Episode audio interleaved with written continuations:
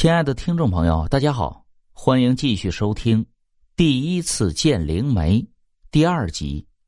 第二天，孟婷请了假，随着母亲来到了灵媒家。地方十分偏僻，山脚下一个不起眼的房子，周围是满山遍野的树，棵棵参天。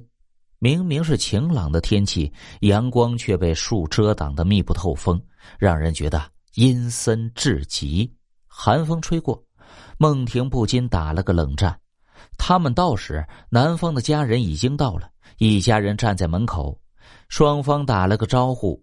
柳妈妈不好意思道歉说：“哎呀，来晚了。”叶家人也客气说：“哎，不晚不晚，我们也是刚到嘛。严谨他弟弟还没有到呢。”这客套了两句，又绕到了两个早亡的孩子身上，低落悲伤。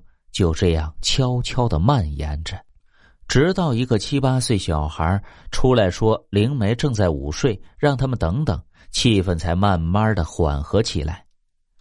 等着无聊，孟婷打量起对方，看着穿着打扮、言行举止，像是有文化的人，不应该相信这些。估计此刻也是念子心切了吧？别开视线，一瞬间好像看见。后面树林里有个人，身材相貌像极了男友江城。江。孟婷向前走了一步，正要喊他，就感觉眼前发黑，脑袋一阵眩晕，不由得倒在柳妈妈的身上。柳妈妈和旁边的亲戚赶紧扶住孟婷，忙问怎么了。孟婷好半天才缓过劲儿，冲妈妈笑了笑，安慰道：“没事儿，就是这两天太累了，休息休息就好了。”柳妈妈担心道：“你呀，上班啊，别那么拼命，该玩就玩玩。年轻人。”孟婷却扭头看向刚才的地方，却只是黑漆漆一片，根本就没有人。孟婷皱眉：“江城怎么会在这里呢？应该是错觉吧？”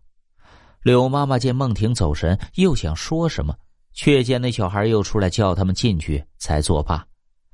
房里因为有树遮挡，昏暗不已，只有一只昏黄的灯泡吊在屋顶。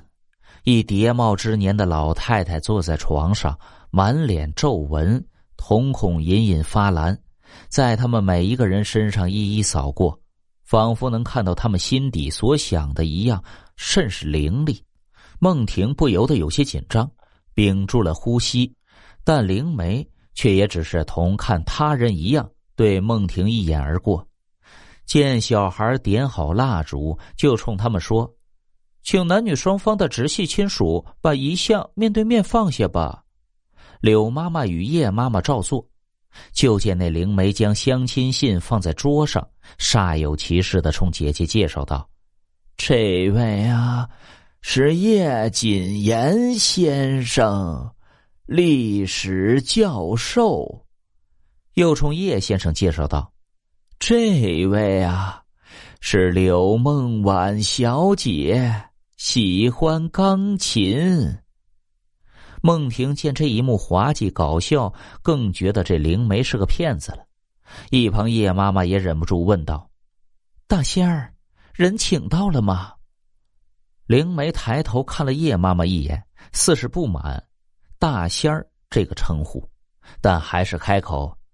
人啊，已经到了，现在就请你们出去，让两个孩子自己聊聊。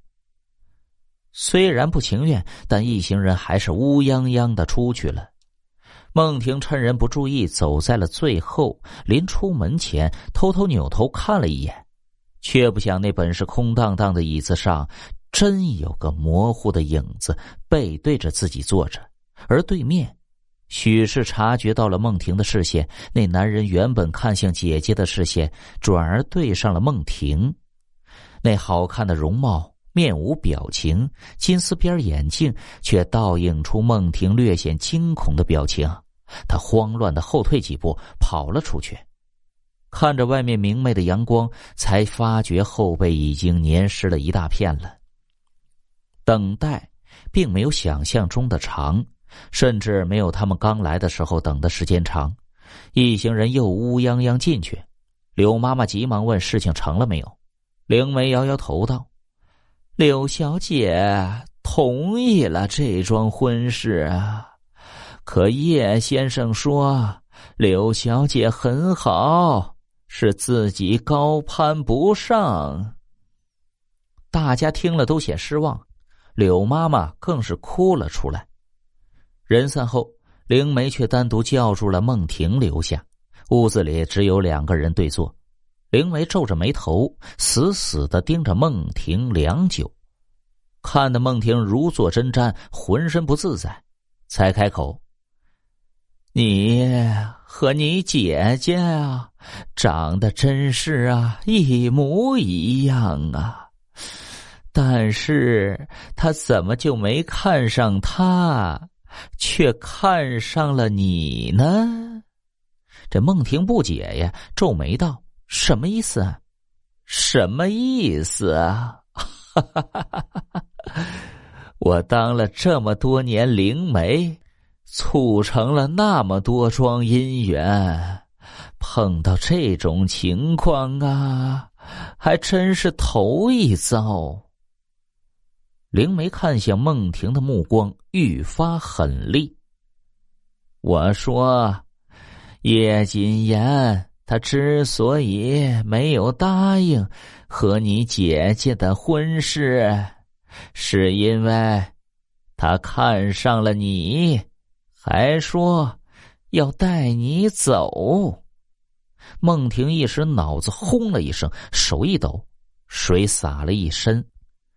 我呀，就是一个灵媒，也没有法力，没办法阻止他。